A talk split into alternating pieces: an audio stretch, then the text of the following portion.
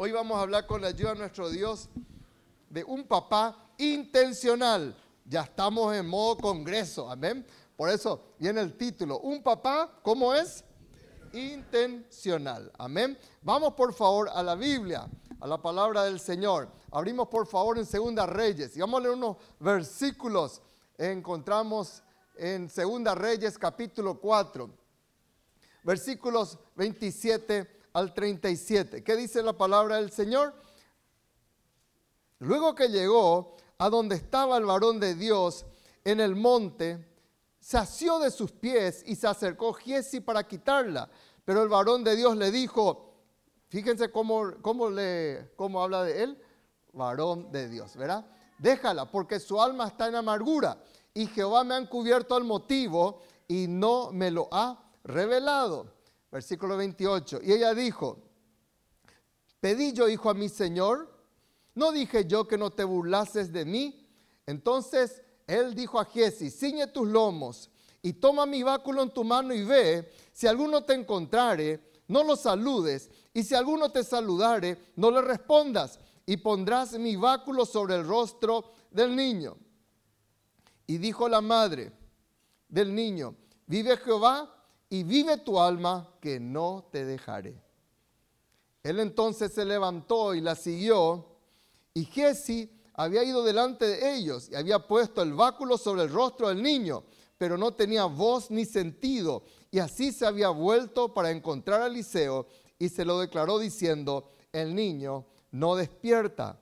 Y venido Eliseo a la casa, he aquí que el niño estaba muerto sobre su cama. Entrando él entonces, cerró la puerta tras ambos y oró a Jehová. Y después subió y se tendió sobre el niño, poniendo su boca sobre la boca de él y sus ojos sobre sus ojos y sus manos sobre, sus sobre las manos suyas. Así se tendió sobre él y el cuerpo del niño entró en calor. Volviéndose luego, se paseó por la casa a una y otra parte y después subió y se tendió sobre él nuevamente y el niño estornudó siete veces y abrió sus ojos. El 36, entonces llamó él a Jesse y le dijo, llama a esta tsunamita. Y él la llamó y entrando a ella, él le dijo, toma tu hijo. Y así que ella entró, se echó a sus pies y se inclinó a tierra y después, ¿qué hizo? Tomó a su hijo y salió. Qué tremenda palabra, hermanos. Vamos a sacar un poquitito algunas enseñanzas que estoy seguro que así como bendijo mi vida y me confronta siempre, ¿verdad? Me confronta, ¿por qué? Porque Dios anhela que nosotros seamos buenos padres. Porque si no somos buenos padres, destruimos la imagen del Padre Celestial también en la vida de nuestros hijos. Por eso tenemos una responsabilidad tan grande y somos nosotros los que vamos a dar cuenta de nuestras familias, papás. Amén. Entonces, qué importante es ser un buen papá en el nombre del Señor. ¿Qué es lo que nosotros miramos aquí en esta, en esta linda enseñanza? Primero vamos a que al, intento de comprender nuestro lema ya de esta semana. Todo va a ser intencional, ¿verdad? Nuestro congreso es determinado e intencionales. La palabra intencional ustedes tienen allí es una cosa que de repente una persona piensa o se propone hacer. Tiene una idea fija y comienza a enfocarse en eso. Y somos intencionales tenemos la idea y apuntamos, ponemos un objetivo y nos vamos. Esa es la persona intencional. Hay personas que viven sin ton ni son, sin intención en su vida. Y por supuesto, si no tiene algo intencional en su vida, no va a lograr nada. Y la persona que es intencional determina una cosa y es firme. Así dice en Job, y sobre sus caminos resplandece la luz. Hay personas que son intencionales para las cosas del mal también. ¿Verdad? Estábamos en Pedro Juan y de repente una persona que era intencionalmente mala se la asesinó a 33 balas, imagínense, ¿verdad? Y así es, hay gente que se, tienen una intención para la maldad, pero vos y yo somos desafiados para ser intencionales en qué? En las cosas de Dios, ¿verdad? Y Dios fue siempre un Dios intencional. Intencionalmente, cuando el hombre pecó, ya lo primero que el Padre habló con Abraham, con Adán quiero decir, que él va levantar de la generación de la mujer alguien que va a pisar la cabeza de la serpiente. El todo, él se movió en intención. Entonces, Nosotros fuimos llamados para ser padres intencionales. Y aquí tenemos la historia de una mujer, no sabemos su nombre, lo único que sabemos era que era una tierra llamada Sunem, de ahí viene su, su apodo conocido y se canta, ¿verdad? y van a escucharle en vivo y en directo a los autores, eh, compositores en el mes de septiembre, ¿verdad? La Tsunamita, por ejemplo, esa canción de la Tsunamita. Y la Tsunamita fue una mujer importante, digan conmigo, gente importante, vamos iglesia, gente importante, toma decisiones importantes. Esta mujer, cuando venía el profeta Eliseo, ella le invitaba al profeta en su casa. Y Eliseo comía en su casa, posaba, comía, hasta que de repente la historia nos cuenta de que ella le dice a su esposo, su esposo se nota que no tenía mucha trascendencia, la Biblia dice que era viejo. Así cuenta la historia en el pasaje, en los versículos anteriores. Es una persona vieja y le dice, yo veo que este hombre que viene a visitarnos siempre es un hombre, un varón de Dios. Vamos a hacerle un aposento para que cuando Él venga, Él pueda quedarse en ese lugar. Y él le dice, está bien, hacer lo que querés, le dice. Y ella entonces construyó un aposento, le puso cama, le puso mesa, le puso silla, le puso todo lo que necesitaba esa mujer, ese, ese varón de Dios. ¿verdad? Ella tuvo los recaudos necesarios para eso. ¿Y qué pasó, hermanos? Entonces, cada vez que venía Eliseo, él posaba allí y le llama a su criado y le dice, esta mujer nos atiende tan bien, esta señora, preguntarle qué necesita. Entonces él le llama y se queda en la puerta y le dice, ¿podemos hacer algo por ti? Y ella dice, no, eh, como diciendo yo, yo tengo acceso al rey, tengo acceso, como diciendo, no, no necesito nada. Y Jesse le dice, ella no tiene hijo. Entonces, ¿qué le dice el profeta? Aquí a un año vas a tener un hijo. Y le suelta la palabra. Y la historia de este hijo es la que estamos leyendo en este momento, que falleció. La historia de este hijo, cuando comenzó a crecer, ¿verdad? de repente tuvo una, no sé, le comenzó a doler la cabeza y falleció. Esa es la breve historia y ahí nos metemos. Entonces, en un sentido espiritual, nuestros hijos nacen con muerte espiritual. Aunque nosotros le tratemos como blanca paloma o blanco palomo, nuestros hijos nacen con esa muerte espiritual. Por eso David decía, en maldad he sido formado.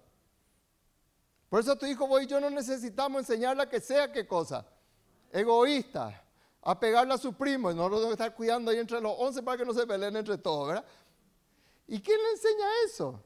Eso nacen, eso tienen dentro suyo. Es el ADN que traen.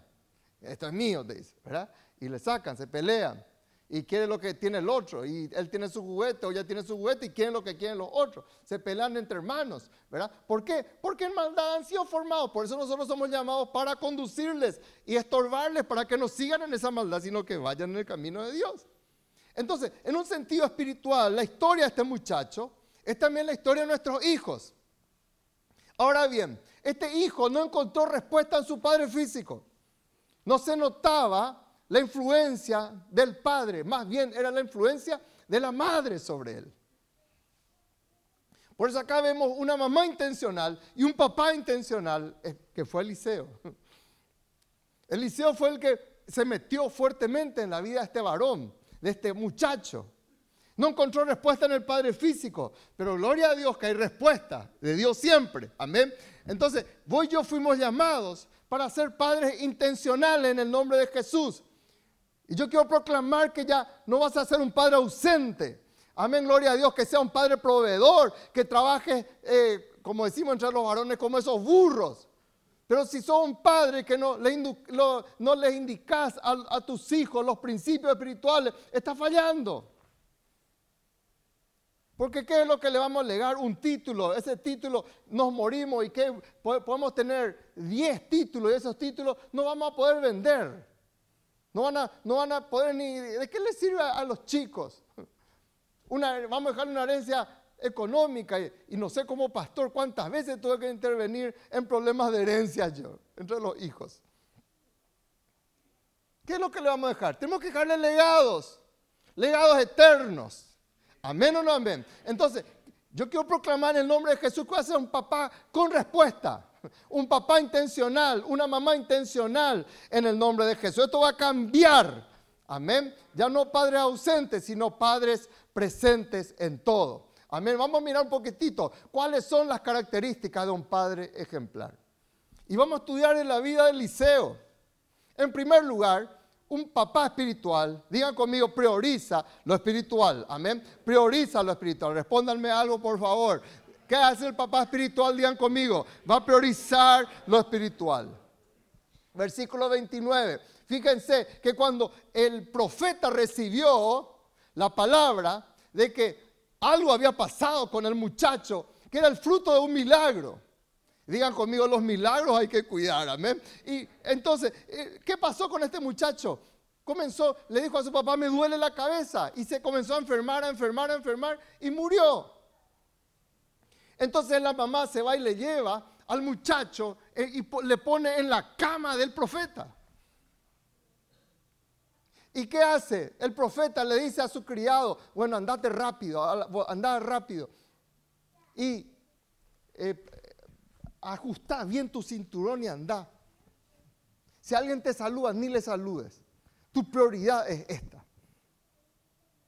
Aunque digan que de repente vos sos, no sé, mal educado pareciera, no, pero vos te vas con una prioridad. Y te vas a ir y hacer esto. Si te saludan, no le responda. Y vas a poner mi báculo sobre el rostro del niño. Papá, es el tiempo de concentrarte. Es el tiempo de priorizar las cosas de Dios. Es el tiempo de que todo lo que venga del Señor esté como una prioridad en tu vida. Por eso nuestra prioridad debe ser esta realidad que dice en Mateo 6:33, buscar primeramente el reino de Dios. Dios no es tangencial. Dios no es lo que nos sobra. Dios no es lo que nos resta. Dios no es lo que, lo que pasa después de mi agenda. Agenda tiene que ser Dios primero en mi vida aún por encima de mi familia, aún por encima de todos mis intereses en mi negocio. La agenda de Dios tiene que estar en mi vida. Entonces Dios dijo, el propio Señor Jesús, si Mateo lo hubiera dicho ya hubiera sido fuerte, pero Jesús dijo, busquen primeramente el reino de Dios y su justicia y todas estas cosas serán añadidas. ¿Y qué son todas estas cosas? Está hablando del, vestido, está hablando del trabajo, está hablando de la comida, de todas las cosas que nos ocupamos. Haz tu agenda a Dios y dale prioridad a Dios para que tu familia se encauce. Porque gloria a Dios que nuestros hijos tengan todo lo que necesitan. Que tengan, no sé, el celular última moda. El celular que puede volar solo si hace falta. Pero ¿qué sirve eso? Si no le tiene a Cristo. Si están perdidos, si se están casando mal. Es el tiempo, papá y mamá, de comenzar a priorizar, y ser intencionales en conducirle a nuestros hijos en lo espiritual. Amén o no amén. Entonces, vos yo respetamos el orden perfecto dado por el Señor. ¿Cuál es el orden? Nuestro ser. Conducirle a nuestros hijos. Lo espiritual, alma y cuerpo sea guardado irreprensible. Vos papá, vos mamá, sola que tenés la voz cantante en lo espiritual en tu casa no son tus hijos. Es el papá y la mamá. Amén o no amén. Entonces, les conducimos porque lo espiritual está por encima de lo que yo siento.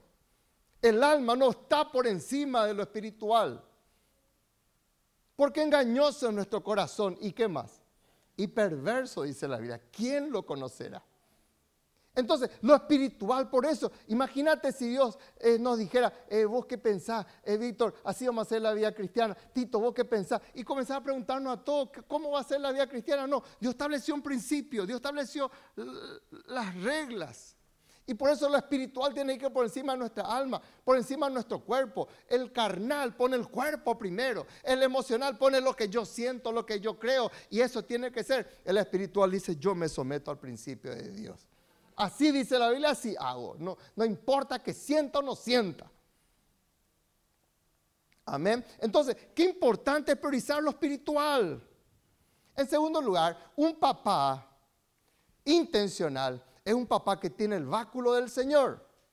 El báculo era como una vara que tenían.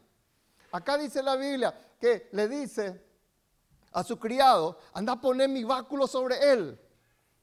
Entonces se levantó y le siguió y Jesse había ido delante de ellos y había puesto el báculo sobre el rostro del niño. Ahí en la cama. ¿Qué es el báculo? Hoy no usamos en un sentido físico, pero el báculo representa el callado de Dios en nuestras manos. Es la autoridad que Dios nos da. Es un símbolo de autoridad que tenemos que tener papá y mamá. Y sobre todo el papá.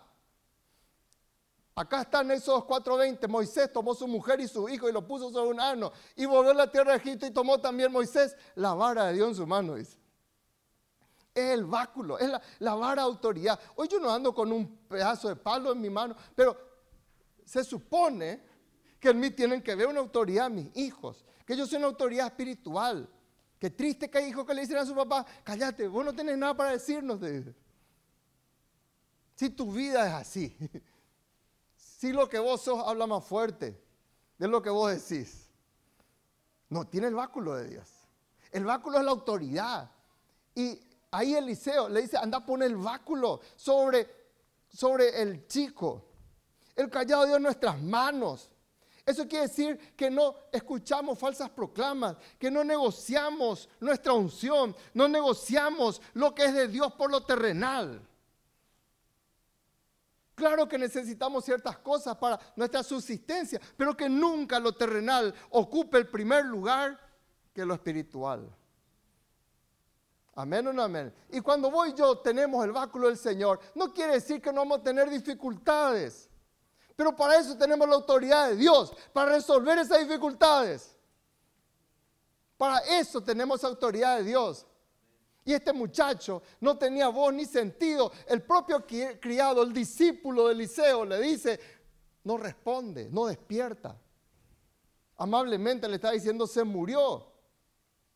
Y Eliseo sí ya vio que efectivamente se murió no solamente escucha otras noticias malas, no escucha, ni, escucha las circunstancias, porque Él tiene la autoridad de Dios. Y Él sabe en el nombre de Jesús podemos hacer proeza. Puede cambiar la historia de nuestra familia, nuestros hijos. ¿Por qué? Porque yo tengo ese báculo de autoridad de Dios. Y ahí, la bola de circunstancias, llegó Eliseo y el niño ya estaba muerto. ¿Se acuerdan de Jairo también que hablamos hace un tiempo? ¿Verdad? Todos le decían, se murió. Ya no hay nada que hacer. Y Cristo dijo, no, solo duerme y se burlaban de él. Pero donde entra Dios, donde entra Cristo, las cosas cambian.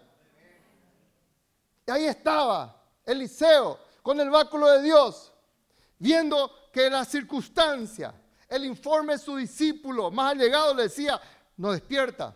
Su realidad le decía, está muerto, ya no respira, está tendido sobre la cama. Y todos sabemos que cuando una persona te dice, está muerto, ya no hay nada que hacer. Los médicos le desconectan. Los médicos te dicen, vienen y te dan la noticia. Hasta ahí llegó la ciencia. Hasta ahí llegó lo que pudimos hacer. Ya está muerto. Pero Eliseo no escuchó eso. Pero ¿cómo se cambia la historia? Acá está. Involucrate en lo que ocurre. O la iglesia. Levante su mano y diga, en el nombre de Jesús, yo me voy a involucrar. Allá arriba también pueden decir. Amén. Digan allá arriba, en el nombre de Jesús, yo me voy a involucrar. ¿Qué es más fácil darle a la vieja? Dale a la vieja, anda a vos. Vení, pastor, hace algo por mi hijo.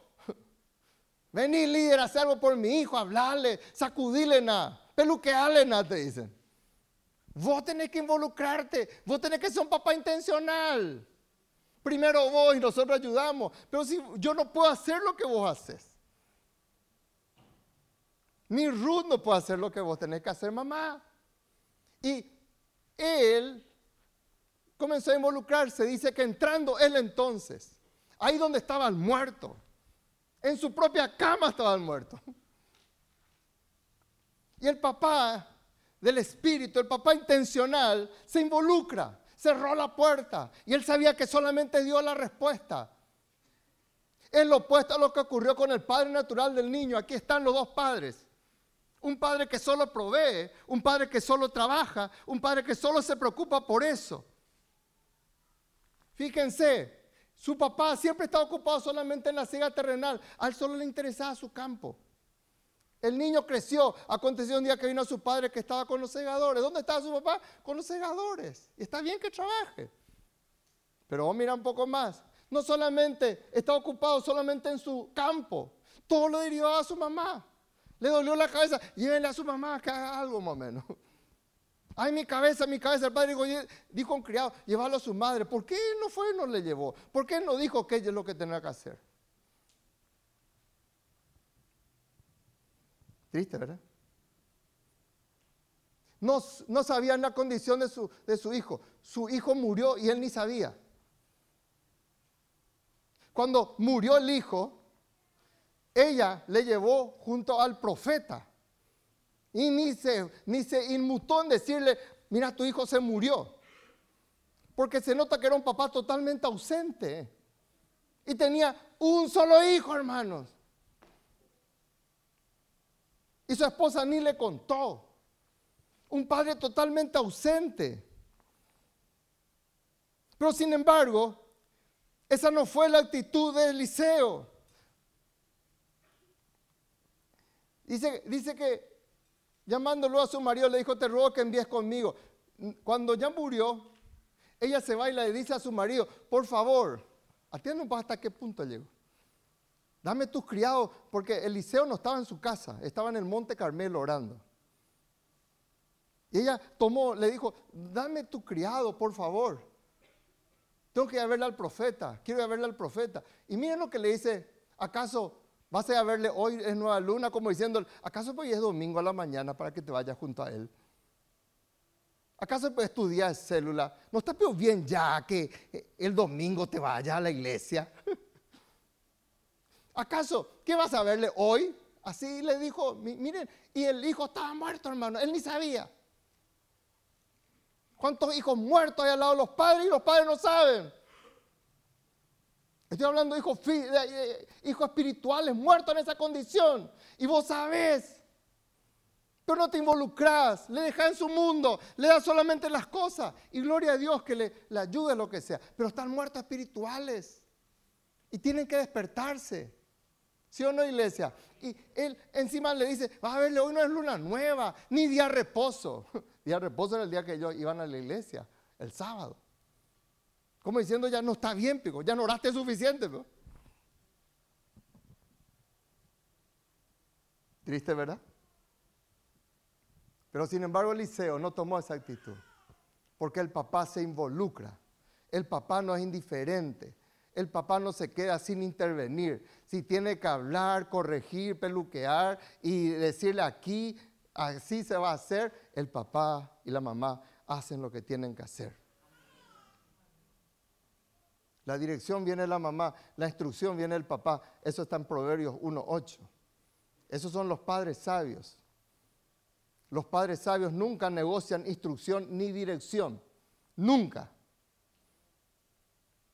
Así arranca el libro de sabiduría de Salomón. Y este Eliseo entró, se involucró, ahí donde estaba el muerto. Esto quiere decir, Padre, que ahí nosotros tenemos que entrar y comenzar a, tener nuestra, todo lo que tenga que ver con lo que es el Hijo. Cuarto, yo necesito una total dependencia del Señor. Son tiempos difíciles. Y Eliseo se dio cuenta de eso, siendo lo que era. Él clamó, cerró la puerta. Él dijo, por favor, salgan. Y comenzó a orar a Jehová. Hay cosas que no se van a resolver en la vida los hijos y vos no clamás. Hay cosas que no se van a resolver en la vida de tus hijos con poesía, con linda música, con dándole, solamente lo que quiere materialmente, sus gustos, sus caprichos. No se resuelven así las cosas. Problemas espirituales requieren respuestas espirituales. Si emocional, tratamos lo emocional, sí, pero siempre llevándolo a lo espiritual.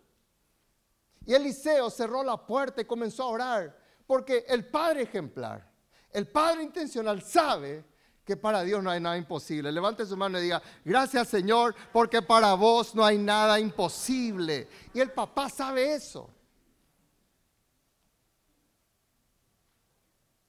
Es ahí en donde Eliseo comienza a transmitir su calor. Lo que el papá físico no estaba haciendo, hizo el papá espiritual. Era el papá espiritual el que tenía que tomar el lugar del papá físico. Él estaba todavía en su campo trabajando, ni sabía lo que estaba pasando, hermanos. Hasta ese momento él no sabía, ni por enterado estaba la situación de su hijo. Su hijo tenía campo, era heredero, trabajaba con él. Pero él espiritualmente, nada no sabía su hijo. Y Eliseo entra, entra en el cuarto donde estaba el chico muerto, su cuarto, y comienza a acostarse sobre él. Eso dice la Biblia, se, se tendió sobre el niño. Puso su boca sobre la boca del niño, sus ojos sobre sus ojos, sus manos sobre las manos suyas. Así se tendió sobre el niño y el cuerpo del niño comenzó a entrar en calor. Es ahí en donde yo comienzo a transmitirle calor. Papá, transmitirle calor espiritual a tus hijos. Hola iglesia. Mamá, transmitirle calor espiritual a tus hijos.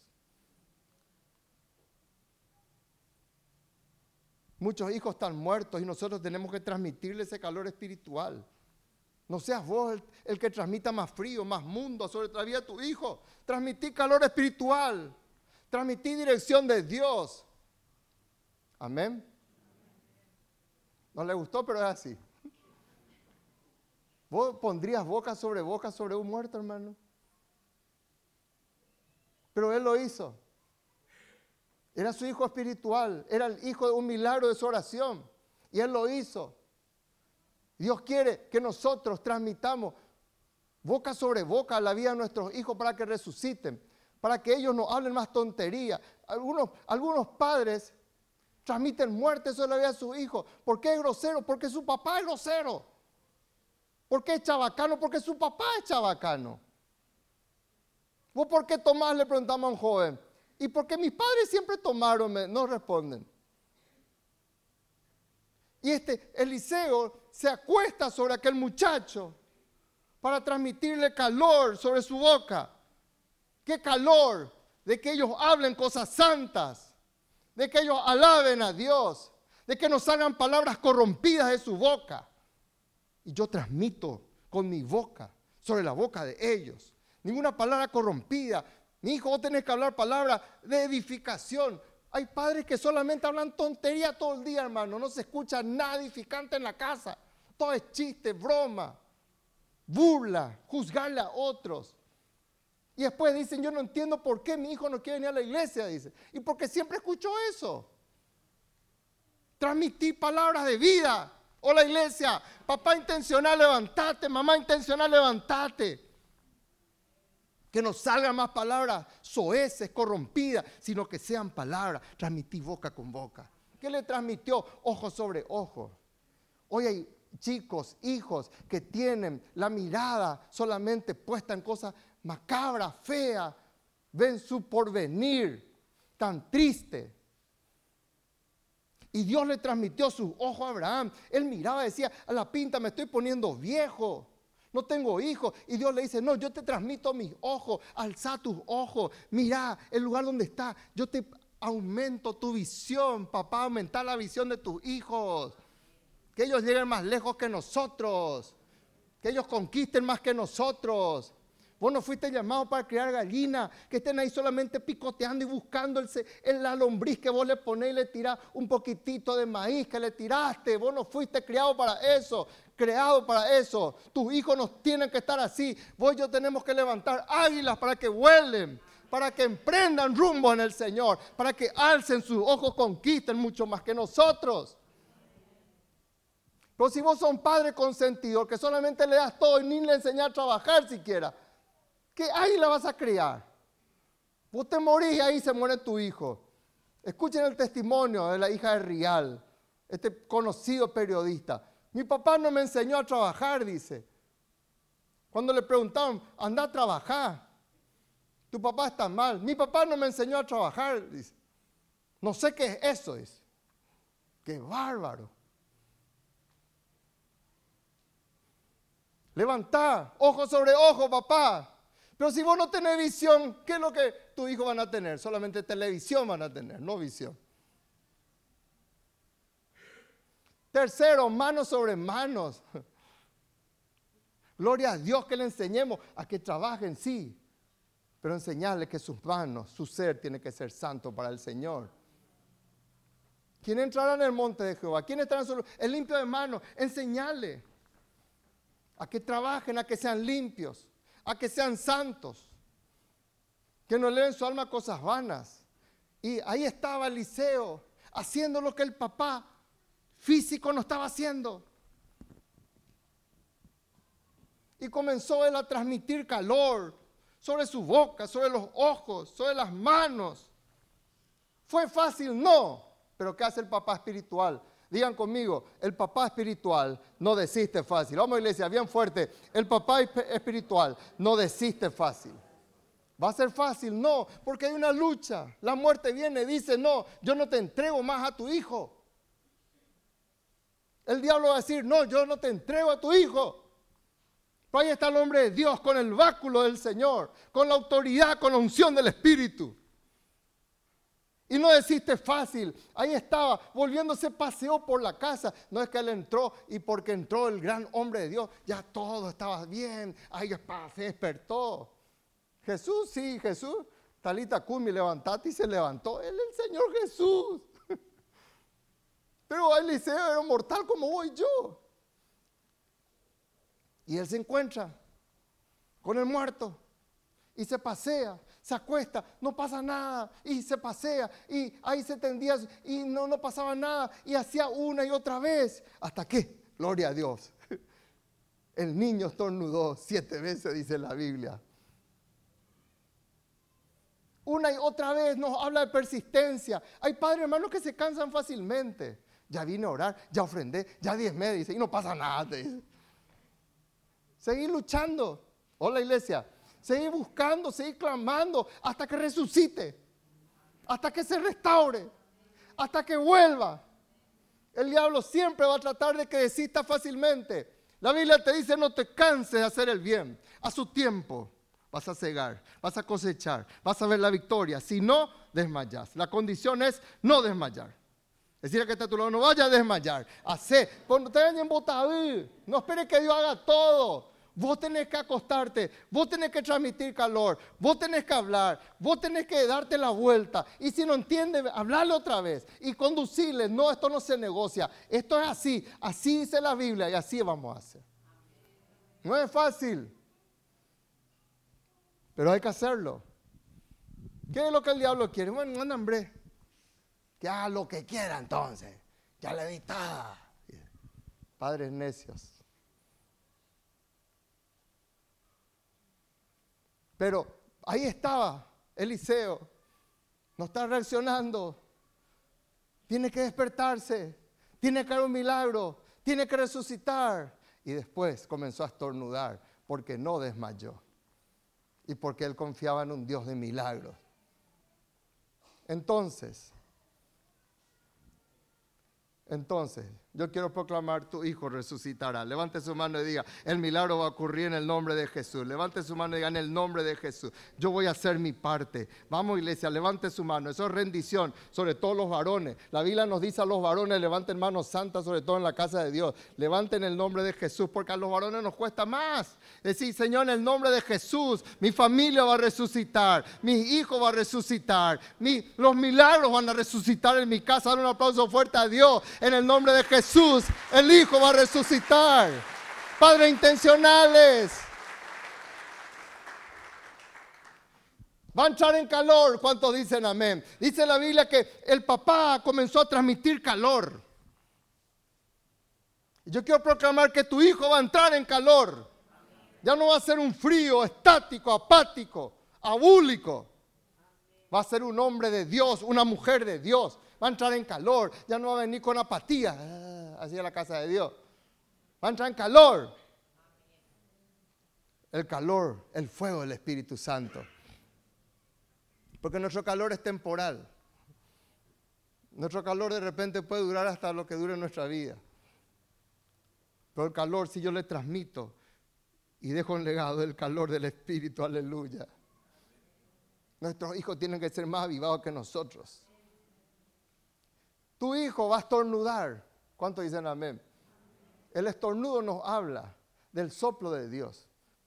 Una persona estornuda cuando de repente tiene todas esas molestias y arroja con fuerza el aire en los pulmones. Su pulmón no funcionaba. Y el pulmón retiene o absorbió el soplo de Dios. Es lo que le da la vida a una persona. Sin el soplo de Dios, la persona es un muñeco de barro. Alguien vio de repente esos muñecos de barro que hacen en la playa, eso, ¿verdad? Es así. Pero el soplo de Dios hizo las cosas distintas en Adán. Y el estornudo nos habla de ese soplo de Dios en la vida de tu hijo. ¿Cuántos dicen amén, hermano? El soplo divino. Que estornude en el nombre de Jesús para bien. Que ya no sea un mero muñeco de polvo, sino que sea un varón lleno del soplo de Dios en su vida. Que sus aires inhalen y exhalen el soplo de Dios. ¿Qué más? proclame en el nombre de Jesús va a abrir sus ojos. Amén. Esos ojos que estaban cerrados, esos ojos caprichosos, esos ojos rebeldes van a salir en el nombre de Jesús. Y tu hijo va a ser un varón, una mujer que abra sus ojos. Ya no va a tener la visión de túnel. Lo que yo digo no más vale. Vos no sabes nada, mamá. Vos no sabes nada, papá. Yo soy la que tengo la razón. No, no va a tener más la visión del túnel no va a tener más la visión de, la muerte, esa visión de fracaso, no voy a llegar nunca a nada. ¿Por qué? Porque en el nombre de Jesús, Dios va a abrir sus ojos a través de tu vida. Dios te necesita para eso. Dios quiere hacer eso en la vida de tu hijo. Y que tu hijo tenga más sueños y que tu hijo venga y te hable de los sueños y vos le escuchás y a veces te, te embarullas todos esos sueños porque son sueños tan grandes que no te entra en tu cabeza finita, cuadrada, tradicional como la nuestra. Pero va a venir con esos sueños y vos vas a decir, son sueños de Dios en su vida. ¿Cuánto dicen amén, hermano? ¿Qué va a pasar? No solamente va a abrir sus ojos, se va a mover en perfección. Siete veces torno, el siete es la perfección, el número perfecto de Dios. Va a ser perfecto. Salmo 52, 8 en el nombre de Jesús, tu hijo va a ser como un olivo verde plantado en los atrios de Jehová, allá a tu ladito, contigo.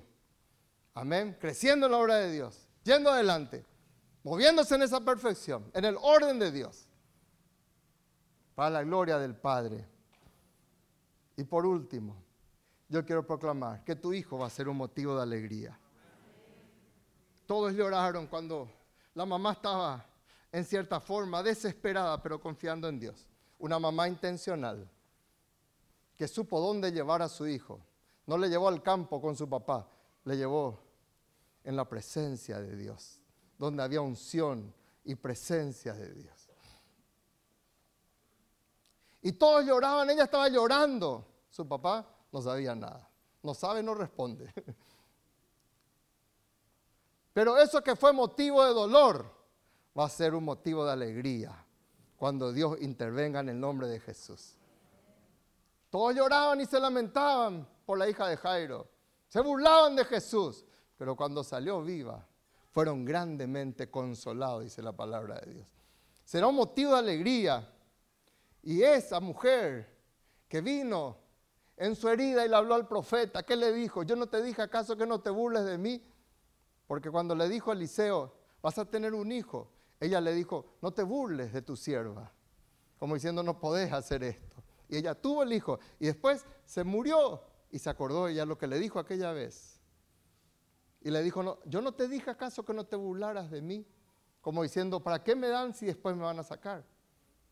Esa mujer reconoció y se postró, se tiró a los pies del profeta, adorando, agradeciéndole a Dios porque eso que fue motivo de tristeza va a pasar a ser motivo de gozo en tu familia. Eso que te dio tanto quebranto va a ser un hombre transformado en el nombre de Jesús.